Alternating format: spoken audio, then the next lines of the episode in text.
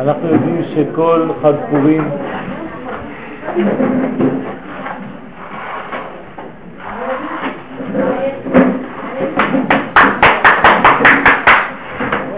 בחג הפורים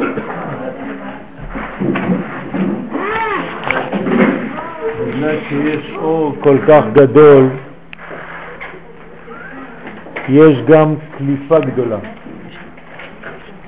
כלומר קליפה גדולה שמנסה לחבל ולמעט את האור הגדול. הקליפה הזאת נקראת בשם עמלק. עמלק, אנחנו יכולים לשלוט עליו. הקדוש ברוך הוא נתן לנו את האפשרות לשלוט עליו. על ידי הכוח, דבר שאנחנו לא חושבים עליו הרבה. של ארץ ישראל. ארץ ישראל. ארץ ישראל איננה דבר חיצוני. ארץ ישראל היא כל כך פנימית, כל כך נשמתית, שמי שזוכה לשבת בה מבין את השידור שהארץ הזאת נותנת לו. ארץ ישראל משדרת לנו מוחים גדולים. וכיפר אדמתו עמו. הארץ הזאת מכפרת עלינו. ארץ ישראל היא כמו, אי אפשר לדבר על ארץ ישראל בלי להיות ברגש גדול. אי אפשר, אסור לדבר על ארץ ישראל בצורה פשוטה. אין, אין ארצות אחרות ועוד ארץ שנקראת ארץ ישראל. ארץ ישראל היא הארץ. הארץ וה' הידיעה. אנחנו צריכים לאהוב את ארץ ישראל כמו שאנחנו אוהבים את הנשמה שלנו. אני לא יודע אם האנשים שנולדו פה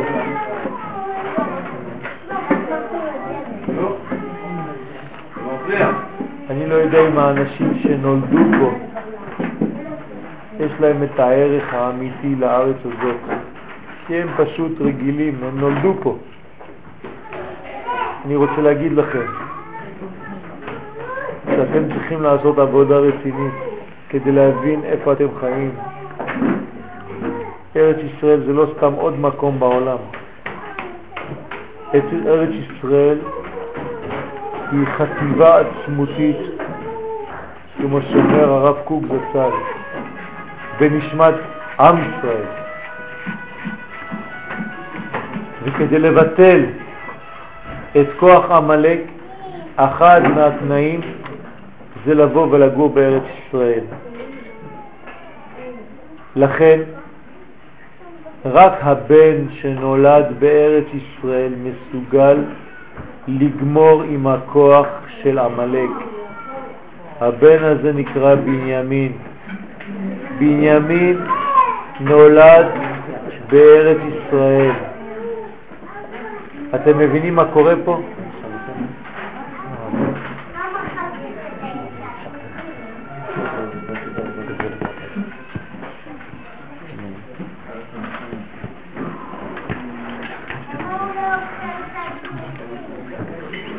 בנימין הוא הכוח שמסוגל להכניע את עמלק. לכן כתוב על אה, מרדכי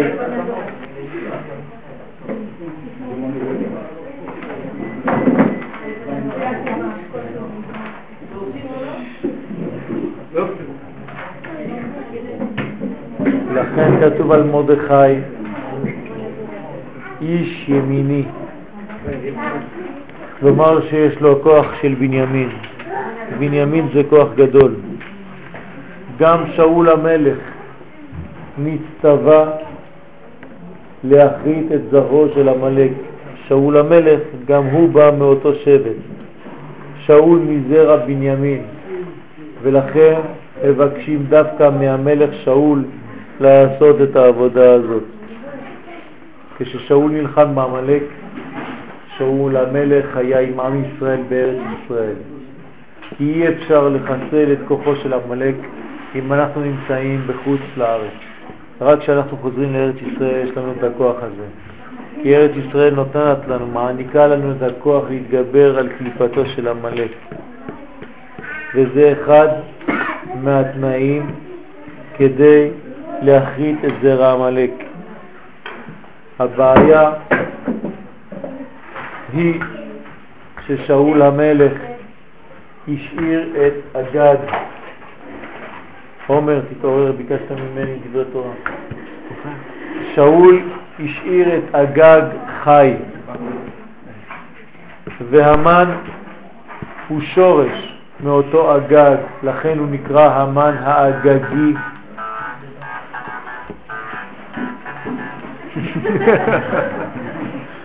כל אחד והקצב שלו.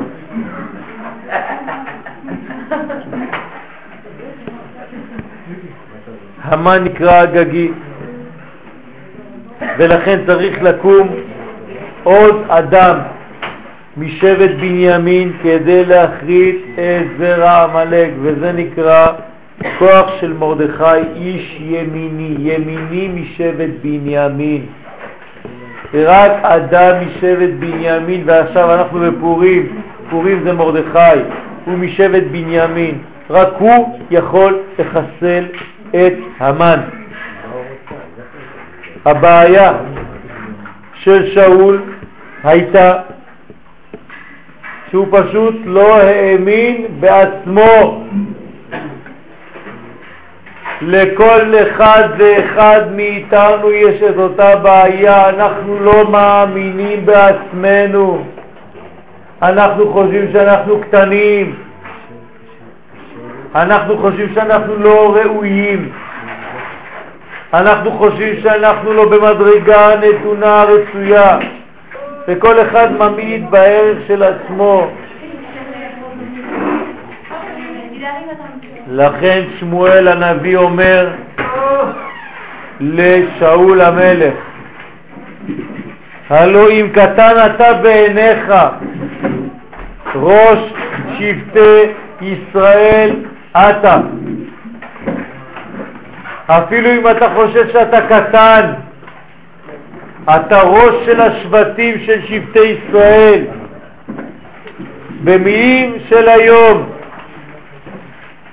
תחזור לחוסן הלאומי שלך, אדוני שאול המלך, לגאווה הלאומית שלך.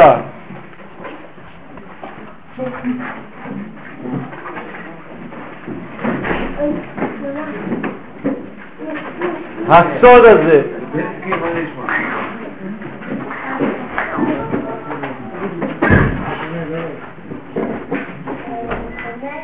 אומר לנו דבר אחד פשוט, מאיפה נולד המלאק?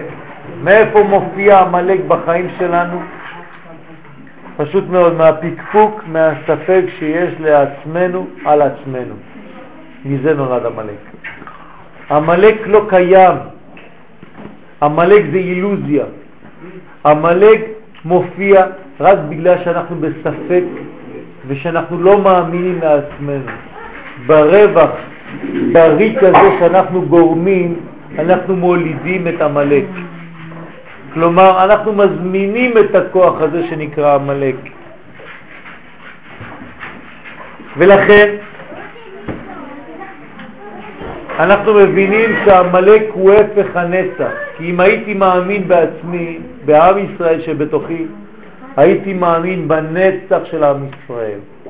וכשאני לא מאמין בנצח של עם ישראל, אז מופיע המלאק שהוא הפך הנצח. זאת הבעיה. איך אפשר לתקן את הדבר הזה? האם ניתן לתקן את הדבר הזה בכלל? אכן, כן, אפשר לתקן.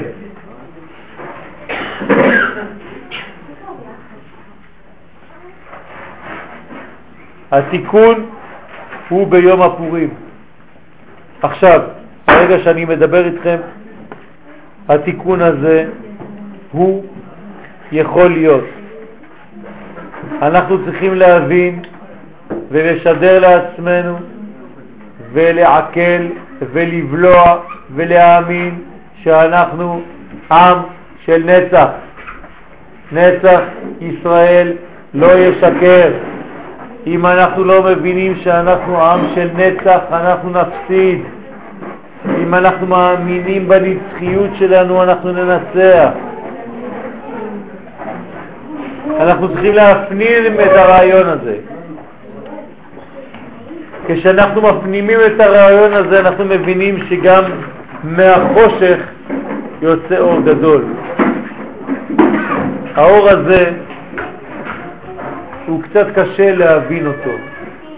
מקודם רבי יריב דיבר על העניין של יסוד דאבא, ואני יודע שהרבה אנשים פה לא יודעים אפילו על מה אנחנו מדברים. לא יודעים על מה מדברים. אז הרב קוק כותב שאסור לנו להשאיר את המדרגות האלה במדרגות של סוד. כי אם הסוד נשאר סוד, אז מה עשית? איך אתה מקדם את האנשים שלא למדו את המושגים האלה? מה אתה עושה איתם? אנשים לא יודעים מה זה יסוד דאבא. הם לא יודעים מה זאת אומרת. מה זה עטרת יסוד דאבא שיוצא דרך המלכות ומתגלה בגלל שהיסוד של המלכות הוא קצר והיסוד של אבא הוא ארוך ולכן היסוד של אבא עובר ובוקע דרך היסוד מלכות ואז מופיע מגילת אסתר בסוד גילוי האסתרים. מה זה אומר כל הדברים האלה? הרבה אנשים לא זכו ללמוד את סודות התורה. אז מה? מה הם יעשו ביום הפורים? לא יעשו כלום? פורים לא קיים בשבילם. אז באתי בזאת להרגיע אתכם. פורים הוא גם בשביל כל האנשים האלה. רק שאנחנו צריכים להסביר את הדברים האלה במילים פשוטות. אתם יודעים מה זה יסוד דאבא? כולם דיברו על יסוד דאבא. אז הבנתם שהמדרגה הזאת מופיעה בפורים, אבל מה זה אומר? מי זה יסוד דאבא? דדה, מי זה יסוד דאבא? מי זה? מי זה יסוד דאבא? במילים פשוטות אני רוצה להסביר לכם את הדבר הזה. אם אני משאיר את הדברים בתורת הסוד, אז לא עשינו שום דבר. אז אלה שיודעים, יודעים ומבינים קצת יותר, ואלה שלא יודעים, לא מבינים כלום, וממשיכים לא להבין כלום. אז הם שמעו שמות, שמעו שמות יסוד האבא, שנכנס ביסוד האימה, נהי דאבא בתוך נהי דאימה, שנכנס בתוך נהי דזה, ונהי דזה נכנס בתוך נהי דמלכות, ובוקע בגלל שהיסוד של המלכות קצר, ואז זה מופיע החוצה, וזה סוד מגילת אסתר בסוד מרדכי היהודי, מראה דחיה. מה אתה מבין מזה? תגיד לי את האמת. הרב יואל, אנחנו לא מבינים מזה הרבה. יפה מאוד, יפה מאוד. אני מבין. כשהרב יריב מדבר על הדברים האלה, אני מתחיל להתבלבל לגמרי. יפה מאוד. לכן, אני מנסה ללמוד איתו בצוריאל, אבל עד שהם מתחילים עם זה, זה... יפה מאוד. לכן אני אומר וחוזר ואומר שאם אנחנו לא מתרגמים את הדברים האלה למילים פשוטות של היום, אנחנו לא נבין כלום. איך אפשר לתרגם את המושגים האלה, את המונחים האלה לדברים פשוטים של היום? אז אני אגיד לכם את זה בצורה פשוטה שתבינו אותה טוב ויפה. יסוד דאבא זאת חוכמה, חוכמה של הקדוש ברוך הוא. החוכמה של הקדוש ברוך הוא היא דבר אחד. אי אפשר להשיג אותה, כי היא חוכמה כל כך גדולה שאי אפשר להשיג אותה. אני רק אומר לכם איך אפשר לפספס אותה. אתם יודעים מי יפספס את החוכמה הזאת? מי שחי בעולם הזה כאגואיסט. פשוט מאוד. מי שחושב רק על עצמו לא מסוגל לקבל את אור החוכמה האלוהית. את זה אתם כן מבינים. כלומר, מי שחי בעולם הזה באנוכיות הוא כבר לא אור של חוכמה. כי אור של חוכמה זה אור כללי שיכול להופיע כשיש, כשיש כאן כלל, כשיש כאן אהבה. אבל אם כל אחד חושב רק לעצמו ולא אכפת לו מהשני, האור הכללי הזה לא מוצא מקום כאן בעולם הזה כדי לנוח עליו. אז האור הזה נשאר למעלה חס ושלום, והאנשים הפרטיים נשארים עוד יותר ויותר פרטיים, וכל אחד בעצמו חושב שהוא המלך, והוא מתנתק מעצם החיים. אדם כזה נקרא רשע, מאיפה אני יודע? כתוב בהגדה של פסח. רשע, מה הוא אומר? אומרת ההגדה. מה העבודה הזאת לכם? לכם ולא לא. אומרת ההגדה לפי שהוציא את עצמו מן הכלל, כפר בעיקר. הקדוש ברוך הוא לא יכול להתגלות אצל אדם שיוצא מכלל ישראל. אם אין לכם את המושג, את ההבנה מה זה כלל ישראל ואהבת ישראל, אף פעם הקדוש ברוך הוא לא יכול לשבת עליכם. אתם לא יכולים להיות, לא קרה כלום, זה שום דבר. סתם בכי, ברוך השם, אין כלום. אתם לא יכולים לגלות אלוהות. מי שרוצה באמת לגלות אלוהות, אתם יודעים למה קוראים דברים כאלה באמצע שיעורים? בגלל שאנחנו אומרים דברים שהם אמיתיים וחזקים, וצריך להיזהר כל פעם שאתם בדבר גדול מנסים לבלבל אתכם. אל תתבלבלו, אל תצאו, תתכוונו, זה עוד כמה דקות. אני רק רוצה להסביר לכם דבר חשוב, דבר פשוט. אני מביא לכם עכשיו את המושגים של הקבלה לעולם הזה. יסוד דאבא, יסוד, מה זה יסוד? כשאתה בונה בית, אתה בונה יסודות, נכון? אם היסוד שלך חזק, הבית שלך יהיה חזק. אם היסוד שלך רעוע, הבית שלך לא יעמוד חזק. יסוד של אבא זה יסוד של אבא. כשאני חושב על אבא, אבא זה מדרגה גבוהה, כן? אם אני אשאל את צחי מה זה אבא, הוא יתחיל לבכות, כי הוא יודע מה זה אבא. כי הוא מבין מה זה אבא. לכן כשאנחנו מדברים על מושגים בקבלה, תתרגמו אותם, אל תפחדו, למונחים שיש לנו בחיים. הבסיס שאבא שלי השאיר לי, אם אבא שלי הוא אדם ישר, אם אבא שלי הוא אדם הגון, אם אבא שלי הוא אדם שהוא לא מתפשר בשטויות, אם אבא שלי הוא אדם שהוא ממש הולך לכיוון של טוב, זה היסוד שהוא השאיר לי בחיים. היסוד הזה הוא יסוד של עם ישראל. זה מה שמתגלה בפורים. אתה רואה, צחי, יצחק, שאתה מבין עכשיו את הדברים. יסוד דאבא זה היסודות הפשוטים של החיים שלנו, שלא נחשוב רק על עצמנו, שנחשוב גם על הזולת. כשאנחנו מתחילים לחשוב על הזולת, אז הכוח הזה מופיע. אומרים לנו חכמים בתורת הקבלה, מה זה פורים? מה זה פורים? מי יכול לתרגם לי את המילה פורים? אומרים לנו חכמים, פורים זה פרייה וריביה. פרו ורבו ומילאו את הארץ וכבשוה. הורדו בדגת הים ובעוף השמיים וכו' וכו' וכו', מה שכתוב בפרשת בראשית. פורים זה פרייה וריביה. איך אפשר לפרוט ולרבות? איך אפשר להיות יותר? כשאני נותן לך יין ואתה שותה את היין כמה סנטי ליטר, כן? כמה חלקים של ליטר מים ויין, אתה צריך מאלה לעשות סוד גדול. כלומר, כמו זרע שהאישה מקבלת ועושה מזה תינוק. האישה מקבלת זרע קטן, אבל מהזרע הקטן היא מסוגלת לעשות תינוק אחד שלם בעניין אמיתי.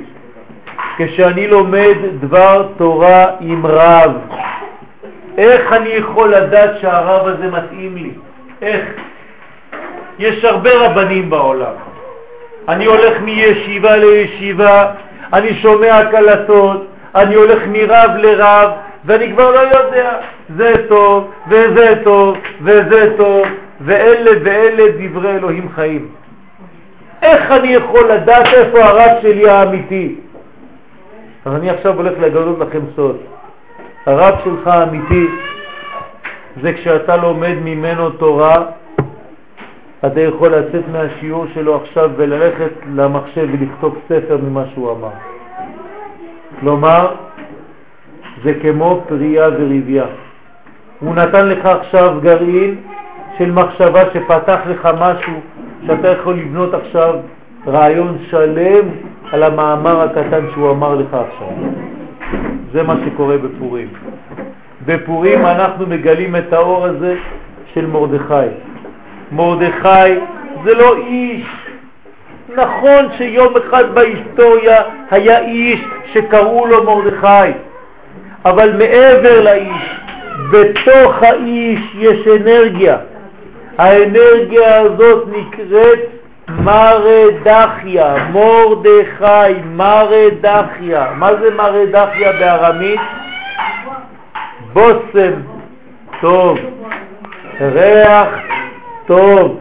האדם הזה יש לו ריח טוב. אני אוהב את הריח שלו. כשהוא בקרבתי אני אוהב להיות איתו. כי האדם הזה לא מדבר לשון הרע על אף אחד. האדם הזה אוהב את כל כלל ישראל. כשאתה קצת עצבני הוא מרגיע אותך ואומר לך, לאט לאט תתפשר, יש בניין, אנחנו צריכים לאהוב אחד לשני, כי זה התיקון שלנו לגאולה.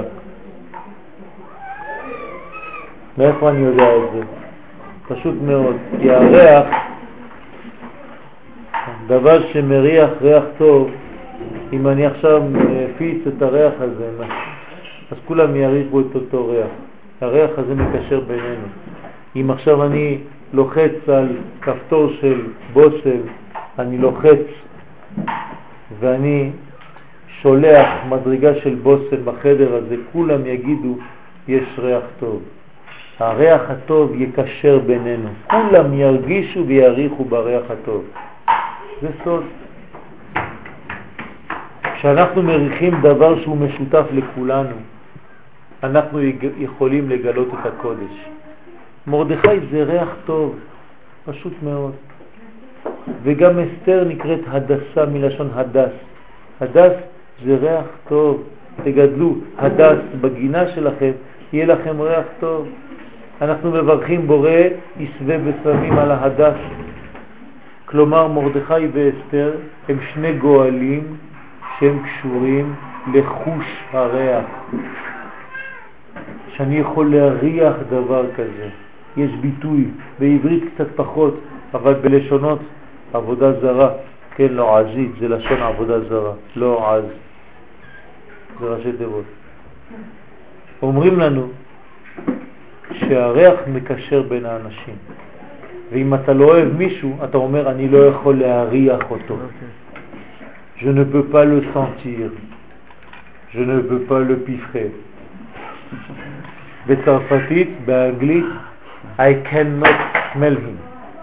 אני לא יכול להריח את האדם ההוא. למה? כי הריח מראה לי את פנימיות האדם. אומרים לנו חכמים, אדם שיש לו ריח טוב, שאפילו הגוף שלו מריח בריח טוב, זה אומר שהאדם הזה הוא צדיק. ולכן מורדכי זה מור דרור, מור דרור, ריח בושם של חופשיות, של דרור. והדסה זה הדס, ריח של הדסים. לכן מורדכי ואסתר זה כוח של ריח. כשאנחנו חוזרים לחטאו של אדם הראשון, מוריי ורבותיי, כל החושים נפגמו שם.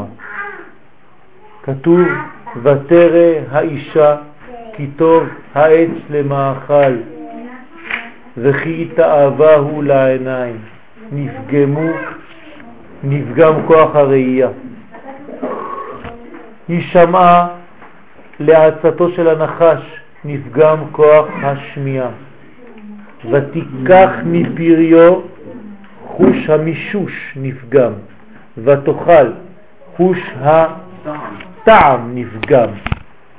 חסר רק חוש אחד שלא מופיע בחץ, חוש הריח. אומרים לנו חכמים שמחוש הריח שלא נפגם, משם תתחיל הגאולה. ולכן המשיח יש לו בחינה מיוחדת שנקרא והריחו ביראת השם. יש לו כוח של ריח טוב של בושם. לכן כל הגואלים של העם ישראל הם תמיד מופיעים בעניין וסגנון של ריח. משה ואהרון, תשימו לב שהראשי תיבות שלהם זה תמיד מ' וא', כמו מרדכי ואסתר, וכמו משיח ואליהו הנביא בקרוב. מ' א', מ' א', מ' א'. כל המ' א' שלנו הם ביטוי של הריח. אם אנחנו נחזור לריח הטוב, לחוש הריח, לתיקון הריח, אז אנחנו יכולים לעלות בקדושה. אני לא, יער, אני לא אאריך בדברים שלי. כתוב במסכת מגילה דף ז', חייב איניש לבסומה בפורה, עד דלא ידע בן ארור אמן וברוך מרדכי.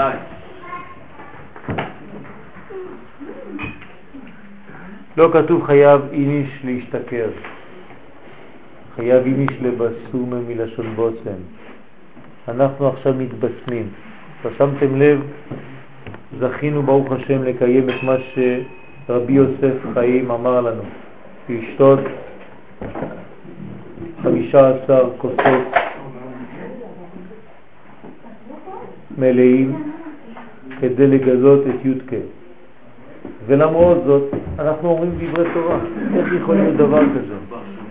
תשימו גוי במקום כל אחד ואחד מאיתנו כאן.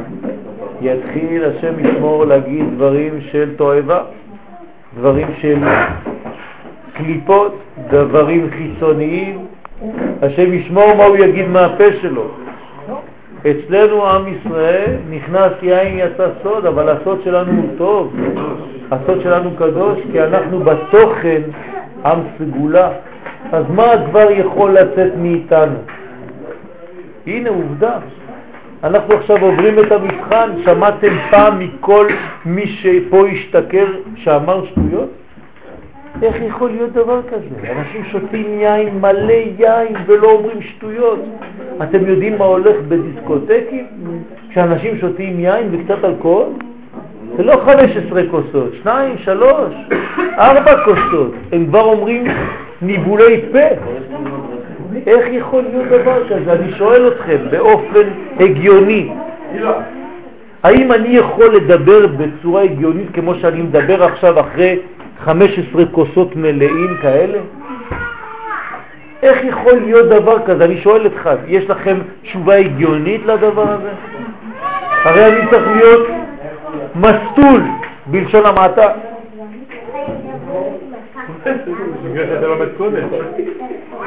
זה לא בגלל שאני לומד, זה בגלל שהתוכן שלנו הוא קודש, זה לא קשור ללימוד, זה קשור לתוכן, לסגולה הישראלית שהקדוש ברוך הוא נטע בתוכנו. כל ישראל קדושים הם, כל ישראל נביאים, ואם לא נביאים, בני נביאים הם.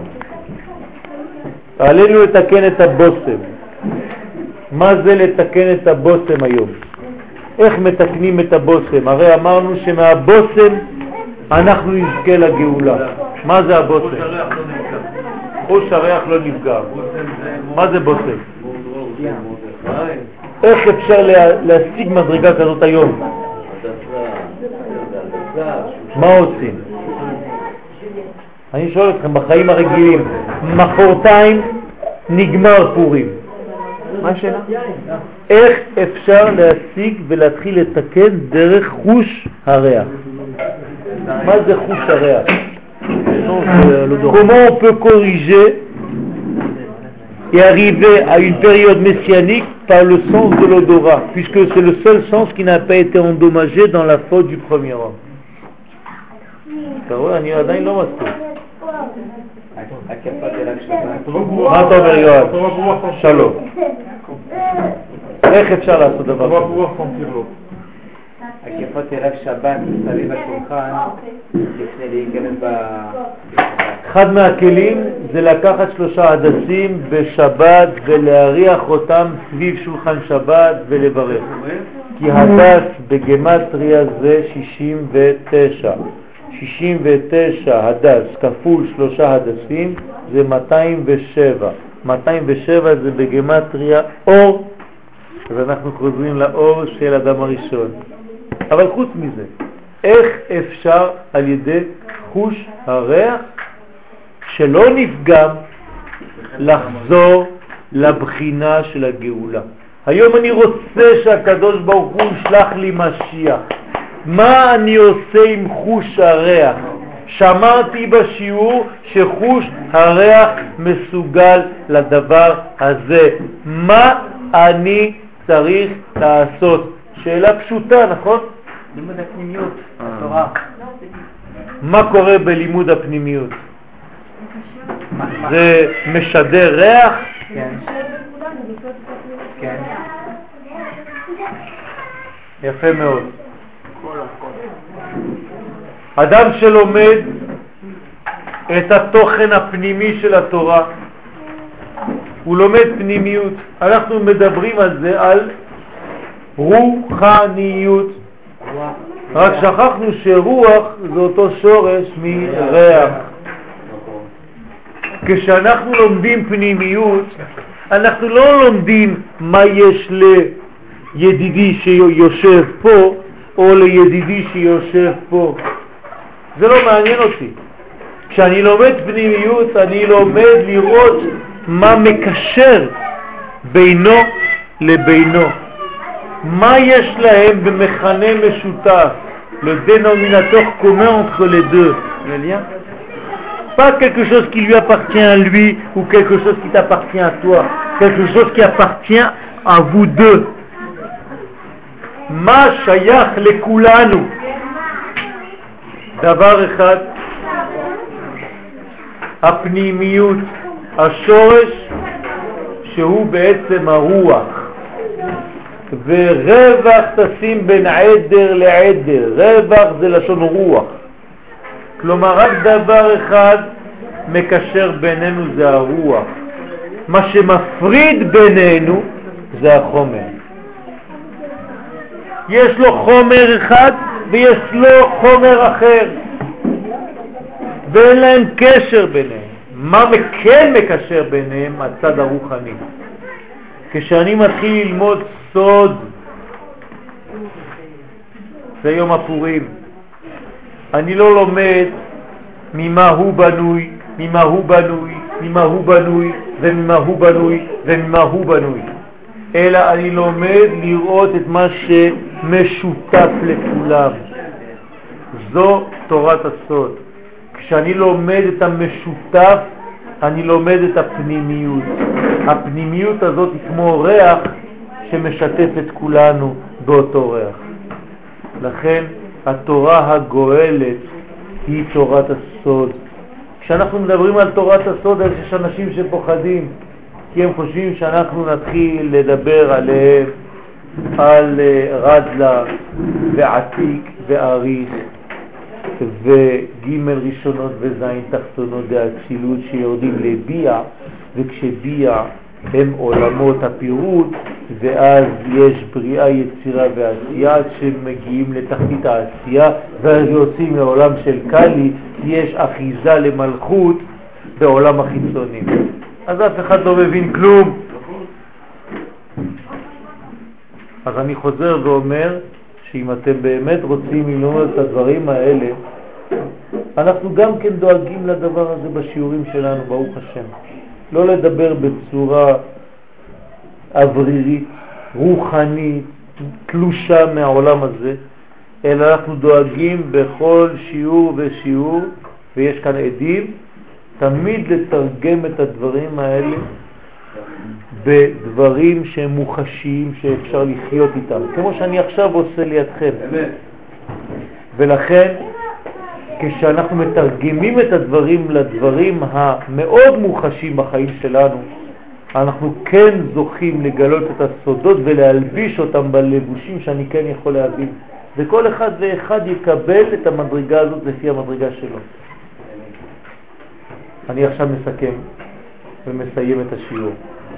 הדבר הכי חמור בחיים שלנו זה האנוכיות, כש, כשכל אחד דואג לעצמו בלבד. הדבר הכי בריא בעולם זה כשכל אחד משדר אהבה לזולת, כשיש חיבור בינינו. ולכן בפורים התחלנו את היום במשלוח מנות, במתנות לאביונים, כל אחד דואג לשני ומשלים את השני ומחבר בין אחד לשני, כדי שיהיה מין רשת מחוברת בין כולם ואהבה משודרת בין אחד לשני. יש לי בעיות עם שכן. היום שלחתי לו משלוח מנות כדי להגיד לו שאני לא מעוניין להישאר במחלוקת הזאת. כי אולי בגלל המחלוקת שיש לי איתו, המשיח לא יכול להתגלות. השם ירחם עליו.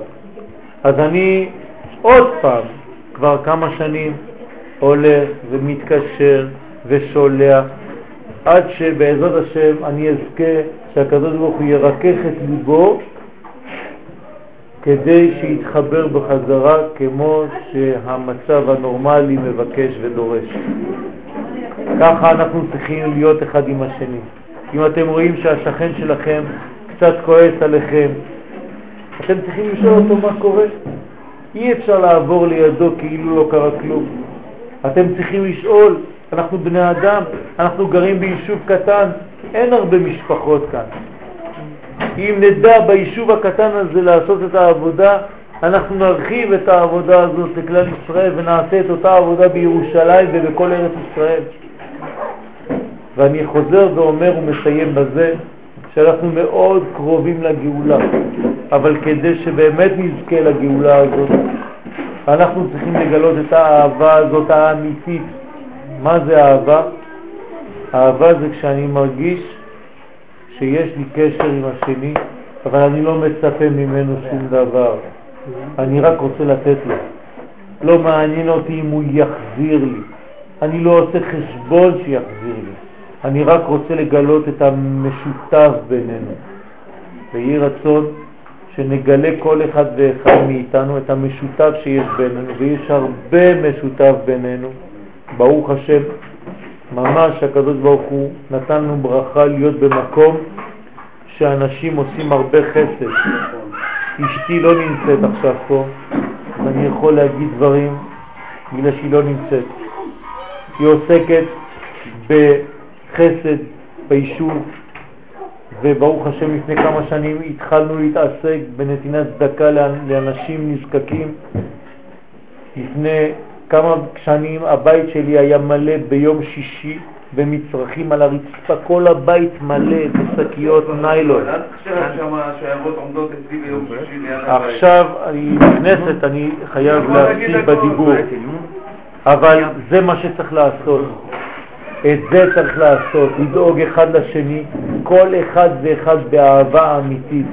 ואם אתם רואים שאחד קשה לו, והוא לא יכול לקבל בצורה של מתנת חינם, אז תיתנו לו כאילו הוא עושה עבודה. תיתנו לו לעשות עבודה, ואז הוא יגיד, אני מרוויח את זה, עשיתי את זה לא בחסד חינם, אני עבדתי בשביל זה. בשבילכם זה סתם כדי לתת לו את זה, אבל הוא לא צריך להרגיש את זה, כדי שלא יתבייש. שנדאג כל אחד ואחד לשני, לפני שהוא יבקש, לצרכים שהוא צריך, זה סוד הפורים.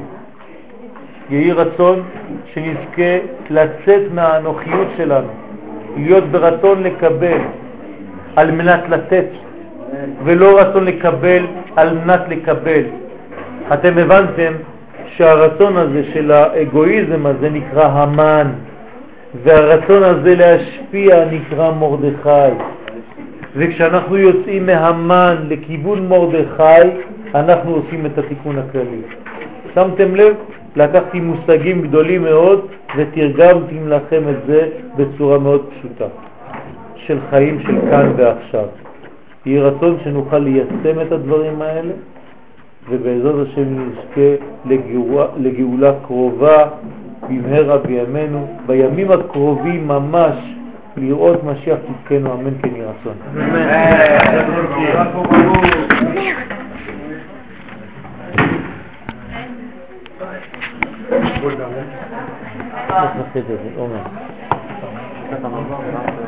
אנחנו נברך ברכת המזון ברשותכם, כי בעל הבית כבר לא נמצא במקום. שמתם לב שאנשים נושרים לנו? לאט לאט בדרך, חיילים נופלים, ואנחנו לא מפקירים חיילים בשטח. זה הכלל של צה"ל, צבא הגנה לישראל.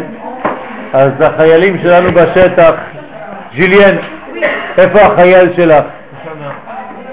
הוא כבר הלך לעולם הבא, אז שיחזור לעולם הזה, כי גם פה מדברים על עולמות עליונים, לא רק דרך השינה.